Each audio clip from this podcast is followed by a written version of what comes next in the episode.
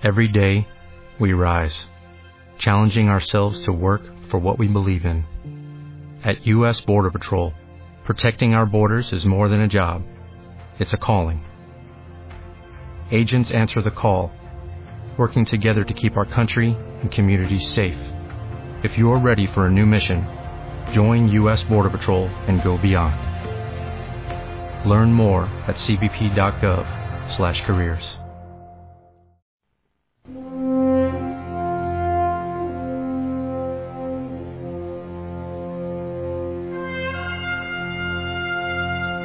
Entre los siglos XI y XIII, miles de caballeros se batieron en lo que llamaron Tierra Santa.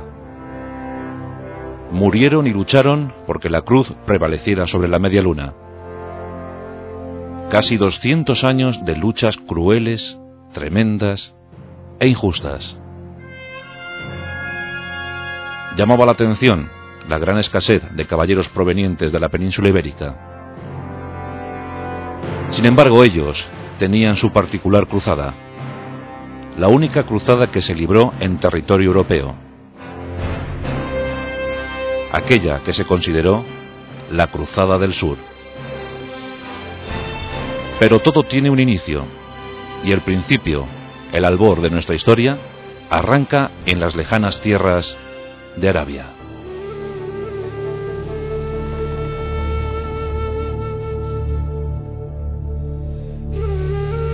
Año 570 de nuestra era.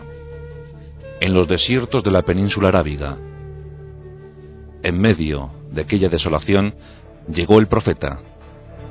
Su nombre era Mahoma, el enviado de Alá, el único Dios. Mahoma no había sido destinado para ser grande. No era rico. Era humilde y caravanero pero a los 25 años su matrimonio con una rica viuda le permitió dejar tiempo y espacio para la meditación. En el año 610 llegó la gran revelación. Mahoma se encontraba meditando en una cueva y en una noche cubierta por las estrellas se le apareció el mismísimo arcángel San Gabriel. San Gabriel le transmitió todos los conocimientos precisos y necesarios. Y Mahoma concibió el Corán. Un mensaje que encontró muchísimos e innumerables obstáculos por los desiertos arábigos. Pero pronto las ciudades se fueron sumando al empeño de aquel, de aquel loco, de aquel mensajero de Alá. La Meca, Medina y otras tantas Pronto vieron cómo Mahoma lanzaba su gran mensaje, la yihad, la guerra santa contra los infieles. Y el Corán comenzó su propagación.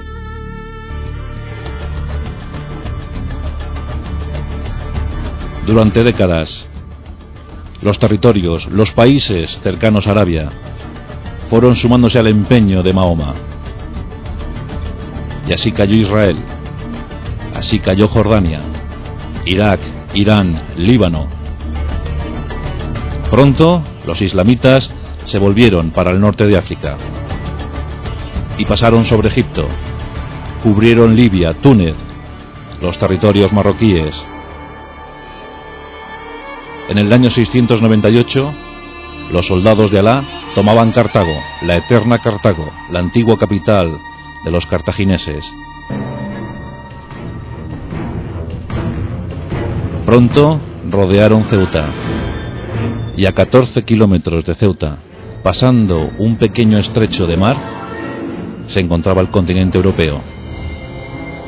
La nueva tierra para difundir el mensaje de Alá. La península ibérica, a tiro de piedra, a luz de media luna. Las huestes de Mahoma ni siquiera habían cubierto su primer siglo de existencia y ya manejaban, ya controlaban una inmensa extensión de terreno. Los visigodos serían sus nuevas víctimas.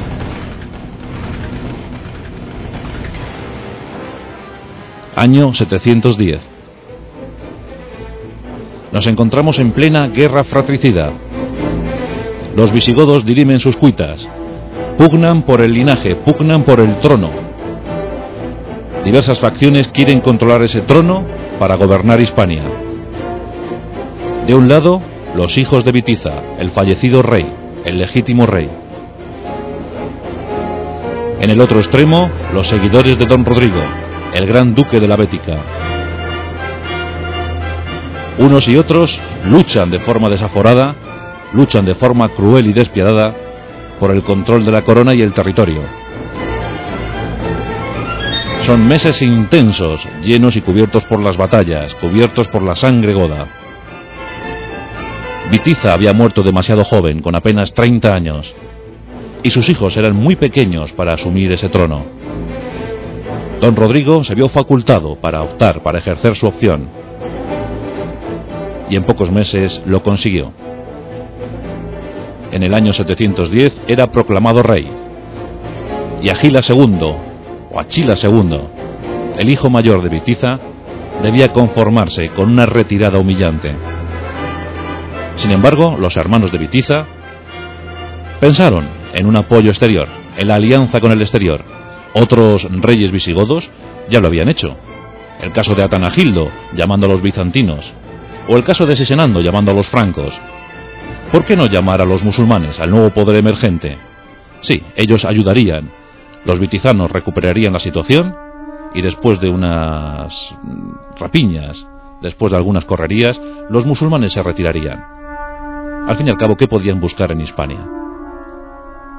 El pensamiento de los musulmanes era otro bien distinto, aunque en principio aceptaron el pacto. Aceptaron participar en esa guerra civil. Sí, participarían como tropa auxiliar. Año 710. Rodrigo asume la corona y un capitán musulmán llamado Tarif inicia una pequeña incursión con tan solo 500 hombres pero que va a ser muy productiva. Tarif, con unas pocas naves, arriba en las costas de Cádiz. El punto elegido desde entonces llevará su nombre, Tarif, Tarifa. Con sus 500 soldados, asola la región y consigue pingües beneficios sin apenas tener bajas. Cuando Tarif regresa a África, cuenta su epopeya, cuenta su aventura, y esto anima a Muza, o a Muza, el balí del califa de Damasco, el gobernador de los territorios norteafricanos. Muza prepara un contingente. Son tan solo 6.000 hombres, en su mayoría bereberes. Pero con ellos se anima a iniciar una invasión. En Ceuta se encuentra el conde don Julián, un hombre de origen incierto. Unos dicen que es bereber, otros que es bizantino. La mayoría afirma que es un conde godo. Don Julián custodia el puntal sur del reino visigodo. Ceuta era sitio ambicionado por todos. Don Julián está ofendido. Entramos en la leyenda. ¿Por qué estaba ofendido el conde Don Julián? Debemos visitar la corte toledana. Toledo, la gran capital del reino visigodo.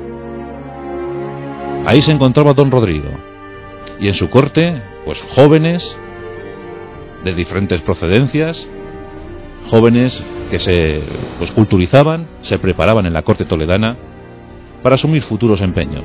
Los chicos se preparaban para ser custodios, gobernantes de ciudades o prepararse para la milicia. Las chicas eh, preparaban sus matrimonios, los mejores matrimonios. Florinda era la hija del conde don Julián. Florinda era hermosa. Florinda tenía una piel aterciopelada. Don Rodrigo pronto se fijó en ella. Florinda además eh, le quitaba la sarna a don Rodrigo con un alfiler de oro, un delicado alfiler de oro. Y lo hacía con tanto esmero que pronto el rey Godo se fijó en ella pero no quiso cortejarla. Simplemente, llevado, movido por la lascivia, forzó a la joven. La chica avergonzada envió un mensaje a su padre. Una nota secreta, un huevo podrido en medio de muchas ofrendas. El padre entendió que su hija había sido desflorada. En enero del 711, el conde don Julián se presenta en la corte toledana y exige al rey que le devuelva a su hija. El pretexto, la excusa, es que la mujer de don Julián está muy enferma y que solo la visión de su hija Florinda la puede aliviar, la puede curar. Don Rodrigo no desconfía y entrega a Florinda a su padre. Don Julián regresa a Ceuta. Más ofendido que nunca, inicia las conversaciones con Mutza. Todo está dispuesto. Los bereberes impacientes por el botín que ya se aventura. Abril del año 711. El conde don Julián cede gustoso cuatro hermosas naves para el traslado de las tropas. Los bereberes estaban considerados como los mejores jinetes de la época. Cabalgaban a lomos de sus alazanes, los pequeños caballos del desierto. Caballos ágiles y muy vistosos. Los árabes eran expertos en la acometida. Manejaban perfectamente la situación en cualquier campo de batalla. Estaban dispuestos a conquistar Hispania. Durante algunas noches, los barcos van y vienen, un constante trasiego, hasta que finalmente los 6.000 soldados del Islam son situados en un peñón, cerca de un peñón. El comandante de aquella expedición era Tarik, Tarik, la mano derecha de Mucha. Aquel peñón llevará desde entonces su nombre, la montaña de Tarik, Gibraltar. Los 6.000 hombres inician sus correrías por Cádiz. Sancho, el sobrino del rey don Rodrigo, intenta parar aquello y envía pronto noticias a su tío. Envía, noticias a la corte, pero don Rodrigo se encuentra en Navarra. Está luchando, está intentando sofocar un nuevo levantamiento de los vascones. Mientras tanto, las victorias que está cometiendo Tarik llenan de optimismo a Mucha y envía nuevos voluntarios. A los 6.000 iniciales se agrupan otros 6.000 se juntan otros 6.000. Ya son 12.000, 12.000 soldados. ¿Qué podrá oponer ante esa fuerza, invasora el rey don Rodrigo? El abrumado rey don Rodrigo. Con más prisa que pausa, baja, recorre toda la península. Intenta reclutar todas las tropas posibles. Llevaba su ejército personal, la guardia personal del rey don Rodrigo, Además, el cuerpo principal del ejército, numerosas tropas clientelares y algunos voluntarios que se suman al esfuerzo.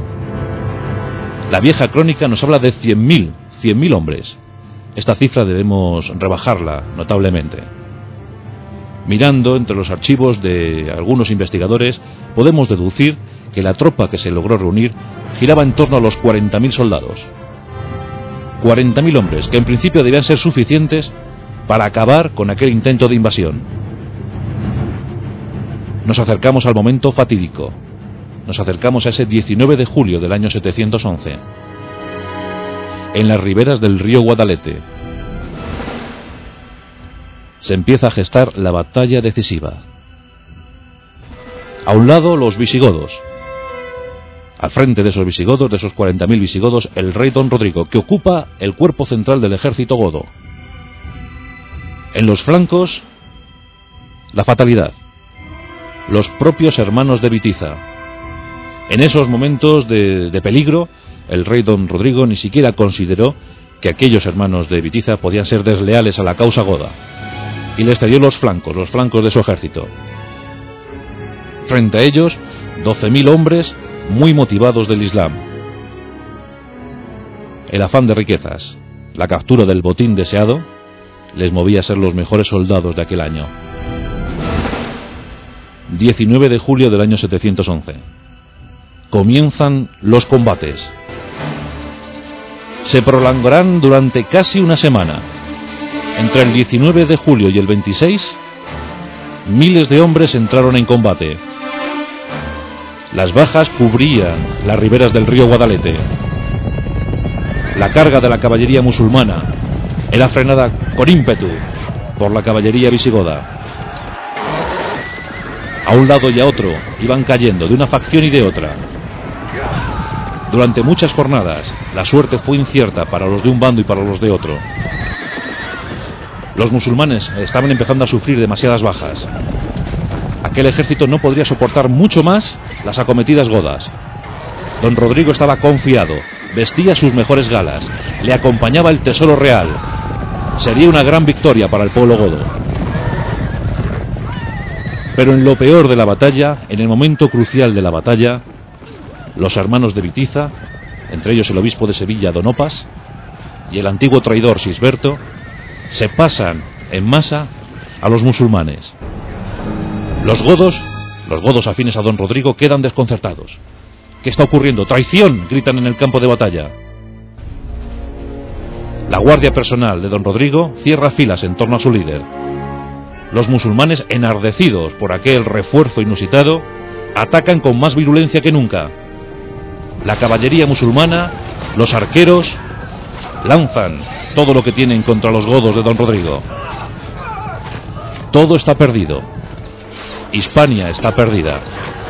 En ese momento ni siquiera los vitizanos eran conscientes de lo que estaba ocurriendo. Lo que ellos entendían como una alianza se iba a convertir en una auténtica ocupación, en una auténtica invasión de su territorio. La leyenda nos habla de un rey don Rodrigo pesadumbrado. Unos dicen que murió en combate, otros dicen que a manos del propio Tarik. Otros nos cuentan que don Rodrigo se fue a purgar sus culpas, pensando en la cava florinda. Se internó en una sepultura cubierta por las serpientes y dejó que éstas hicieran su trabajo.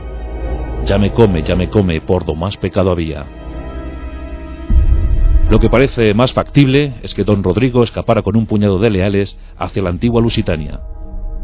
Allí, siglos más tarde, se descubriría una lápida en la que rezaba Roderico Rex. En Viseu, en Portugal, podemos encontrar esa lápida. Ese 26 de julio del año 711 fue el principio del fin para los godos en Hispania. Nunca más volvieron a ser una fuerza combativa. Los musulmanes tan solo habían sufrido 3.000 muertos. Tan solo 3.000 muertos. La cifra de bajas en el campo godo ni siquiera se contó. Es de suponer que triplicó el número de los musulmanes. La desbandada fue total. Algunos grupos de, godos se refugiaron en localidades cercanas. Allí se intentaron atrincherar, presentar algún tipo de resistencia. Fue el caso de Écija.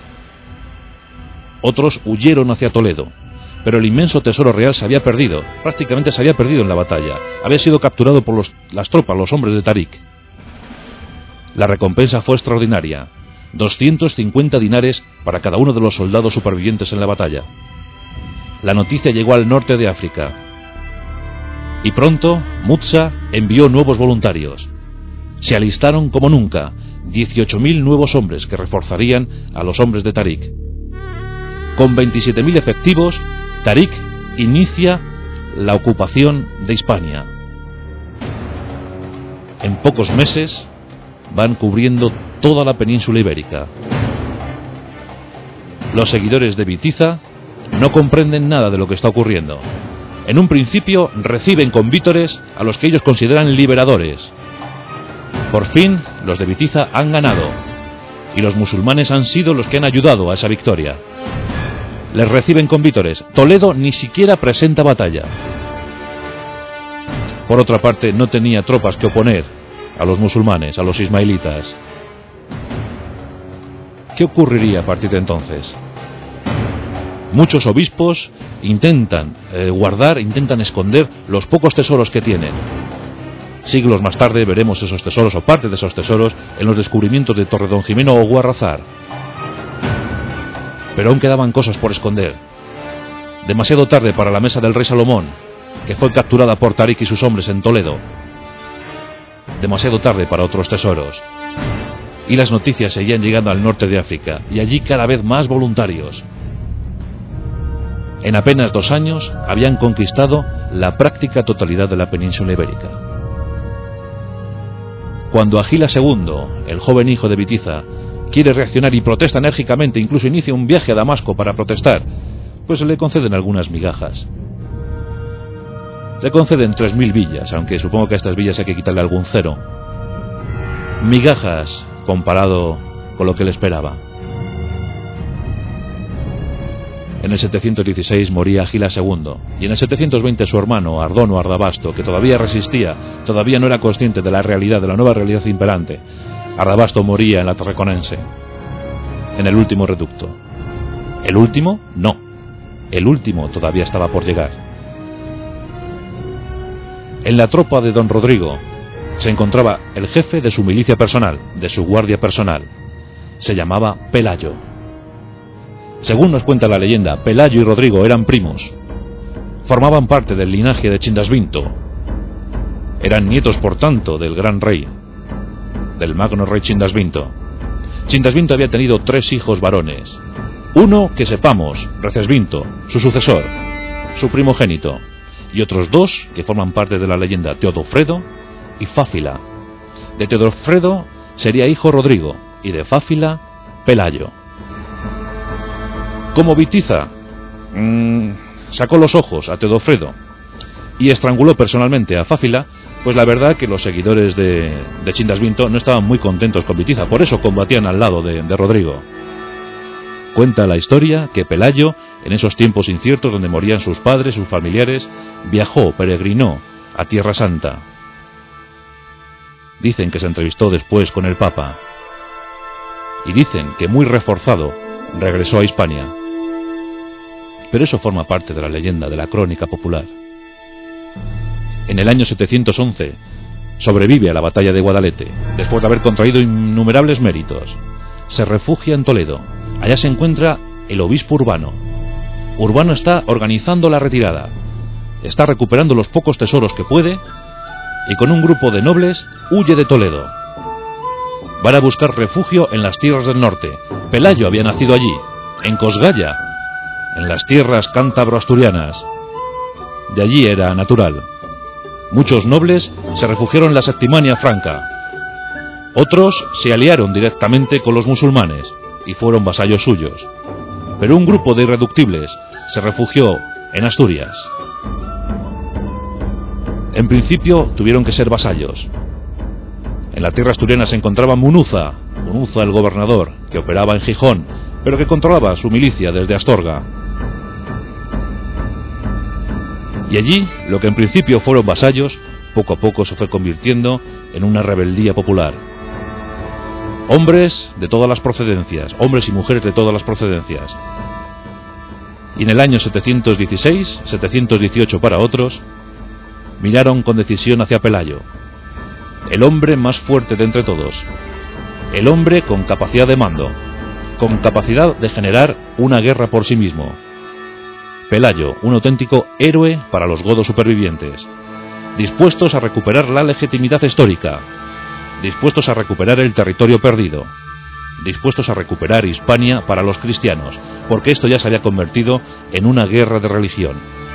La cruz contra la media luna y al revés, el alfanje contra la espada, una forma de entender la vida contra otra. ¿Quién saldría vencedor? ¿Qué ocurriría a partir de ahora? Cuentan que Munuza se interesó por la hija de Pelayo. Y esto fue la chispa que provocó ya la primera revuelta. Pelayo se niega en redondo a seguir pagando tributo, a seguir siendo vasallo de los musulmanes. En ese año 718 se puede hablar de una auténtica sublevación. Hombres llegados desde el País Vasco, hombres llegados desde Cantabria, hombres de la propia Asturias, hombres gallegos, hombres de todas las procedencias dispuestos a levantar su espada contra los invasores musulmanes. Finalmente, en Córdoba ya son conscientes de lo que de lo que está ocurriendo. Hay un núcleo de resistencia. La crónica árabe habla de unos asnos salvajes que se han levantado en el norte de Hispania. Les consideran asnos salvajes, sin educación, bárbaros. Contra ellos se dirige un ejército. Al frente de ese ejército, el noble Alcama, uno de los mejores generales de Mutsa. Todo está dispuesto otra vez para el combate. Pero en torno a Pelayo, que no sabemos bien todavía si había sido proclamado siguiendo la costumbre goda, rey, o más bien era un caudillo, encontramos a muy pocos efectivos. Se sabe que mínimo tenía 105 y máximo serían unos 300. Con esa exigua cifra, Pelayo se tuvo que mover por las montañas de Asturias. Establece su centro de operaciones en Cangas de Onís. Su pequeña corte. Desde allí inicia las operaciones. La montaña de Asueva será su refugio inexpugnable. Según la crónica musulmana, 187.000 hombres fueron dirigidos hacia Asturias. Esta cifra, por supuesto, tenemos que rebajarla ostensiblemente y dejarla en torno a los 20.000, que no eran pocos, para los apenas 300 de Pelayo. El ejército musulmán va llegando a las estribaciones de los picos de Europa. Están muy confiados en su victoria. Pero Pelayo tenía la razón, la razón de la tierra, la razón de su linaje, la razón de más de 300 años de prevalencia en Hispania. 300 años donde la sangre se había hecho muy fuerte. Los árabes no estaban dispuestos a dejar pasar una oportunidad única, porque Hispania era uno de los objetivos, pero no el único. Por delante se encontraba el continente europeo. Saltarían a Francia, después, quién sabe. Por tanto, aquellos asnos salvajes, aquellos asnos del norte de Hispania, no iban a ser obstáculo para que siguieran avanzando los musulmanes. Los 20.000 hombres de Alcama se dirigen hacia Asturias, empiezan a entrar en el territorio. Los hombres de Pelayo, nerviosos, contemplan la escena imponente. Un ejército con honderos, con arqueros, con lanceros, con muchísimos jinetes. ¿Serán capaces de frenar aquello? En ese momento, Pelayo recibe una visión. En el cielo ve una inmensa cruz bermeja, el pendón perdido de los godos en Guadalete. Por si fuera poco, se le aparece la Virgen. Nuestra Señora se le aparece para anunciarle que la victoria sin duda alguna estará a su lado. Después de esa visión, un ermitaño, dicen que surgido de la bruma, le entrega una cruz, una cruz confeccionada con las ramas de un roble. Será la cruz de la victoria. Pelayo, más convencido que nunca, decide presentar batalla. Los musulmanes, para evitar mayores males, para evitar mayores bajas, envían a Donopas, al hermano de Vitiza, le envían como parlamentario. Donopas instiga a Pelayo a que se rinda, le anima a la rendición, le ofrece toda clase de promesas. Le dice que si abandona su, su terca y obstinada lucha, le entregarán sus antiguos terrenos, que le darán todos los honores, que se olvide de la guerra, que con los musulmanes está bien. Pero Pelayo piensa todo lo contrario. Piensa que aquello ya no es una guerra por el terreno, sino una guerra por la fe. Y que no va a ser invadido, no va a ser ocupado por alguien que no empuñe la cruz, que no rinda culto a la cruz. Por tanto, Pelayo se atrinchera en la cova dominica. Covadonga empieza a perfilarse en la crónica histórica de nuestro país. Los musulmanes inician los ataques, entran por los desfiladeros. Pelayo previamente había colocado a sus hombres. Estos manejaban a la perfección toda suerte de saetas, de lanzas, de piedras, de grandes riscos. Se movían como conejos por aquellas montañas. Conocían el territorio perfectamente. Los ismaelitas comienzan a avanzar por aquellos estrechos desfiladeros y pronto reciben los ataques, las flechas de los hombres de Pelayo. Nos acordamos todos del paso, del estrechísimo paso de las Termópilas, donde los 300 hombres de Leónidas consiguieron parar durante días las acometidas del imperio persa. Aquí, los 300 de Pelayo están consiguiendo frenar a los 20.000 hombres de Alcama. Cuenta la leyenda que los hombres de Alcama lanzaron sus ondas, lanzaron piedras y flechas contra los hombres que se encontraban en las alturas de Covadonga. y que prodigiosamente, gracias a la intercesión divina, aquellas flechas se volvieron contra aquellos que las lanzaron. Aquello fue en ayuda de los hombres de Pelayo. Los musulmanes comenzaron a retroceder. Estaban teniendo muchísimas pérdidas, estaban sufriendo muchísimas bajas. Ese fue el momento adecuado para que Pelayo, desde la cova dominica, lanzara un ataque desesperado. A la desesperada los pocos hombres de Pelayo saltaron, saltaron como posesos, dominados por un espíritu como nunca se había visto. Los, los, musulmanes seguían retrocediendo. Por si fuera poco, tras aquellos combates, muchos desfiladeros se rompieron, se quebraron, perdiéndose también millares de, hombres de los musulmanes. Lo cierto es que aquello no fue una gran batalla, tan solo una refriega, pero suficiente para iniciar un movimiento de resistencia al invasor. Lo que nos cuenta la historia es que algo había sucedido en Covadonga, algo había sucedido en Asturias. Dicen eh, los historiadores, don Claudio Sánchez Albornoz, por ejemplo, que la batalla o la refriega se produjo el 28 de mayo del año 722. Y sí que es cierto que los musulmanes, tras, tras ser frenados en, las Galias, en las antiguas Galias, tuvieron que desviar muchísimos efectivos, muchísima intendencia hacia el norte de Hispania. Eso significa que algo, algo grave había ocurrido en el norte de Hispania. No sabemos si lo de Covadonga fue lo más grande que, aconteció en aquellos años, pero sí desde luego fue motivo suficiente para que los musulmanes desviaran su atención hacia aquellos territorios. Y eso fue un gran alivio para el continente europeo.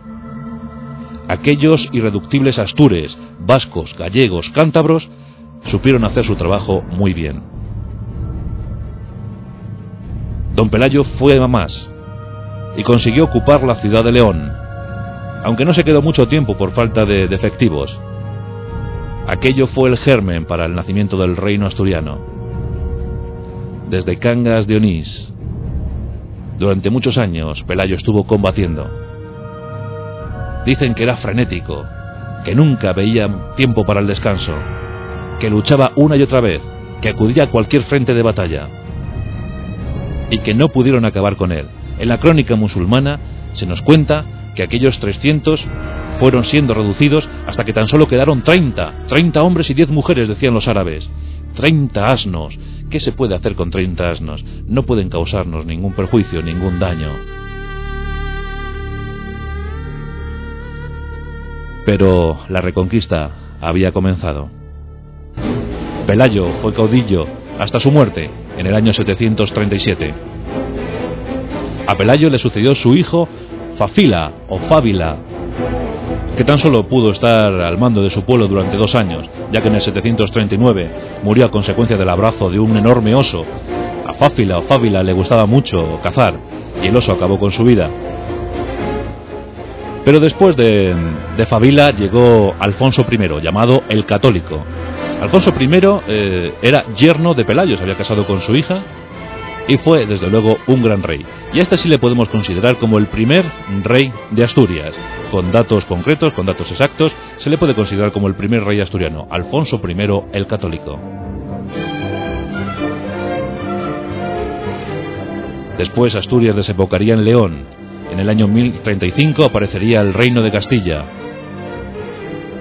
Y eso sí, en medio de todos esos siglos, enormes racias a cargo de unos y de otros, tierras de nadie, tierras despobladas, inmensas luchas, también la convivencia, la convivencia de las tres culturas, cristianos, judíos, musulmanes, supieron convivir perfectamente en ciudades inmensas como Córdoba, que llegó a ser la gran capital de Europa con un millón de habitantes, la ciudad de la cultura, la ciudad de la convivencia, o Toledo, con la famosa escuela de traductores.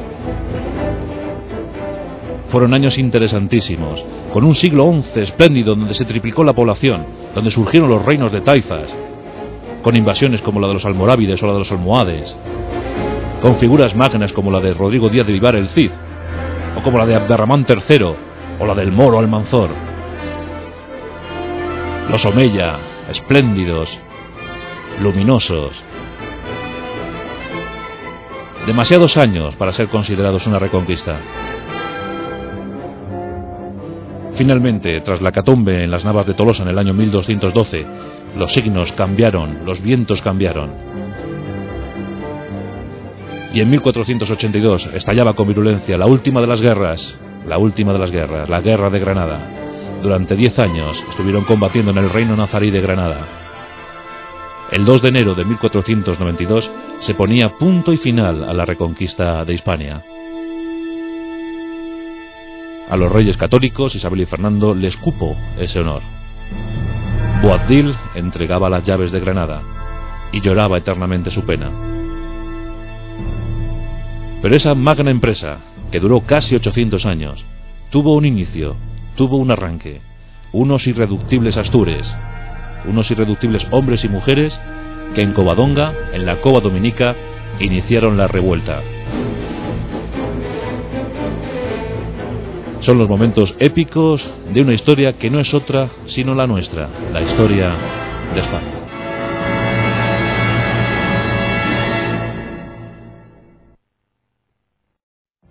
What if you could have a career where the opportunities are as vast as our nation, where it's not about mission statements, but a shared mission? At U.S. Customs and Border Protection, we go beyond to protect more than borders, from ship to shore, air to ground, cities to local communities.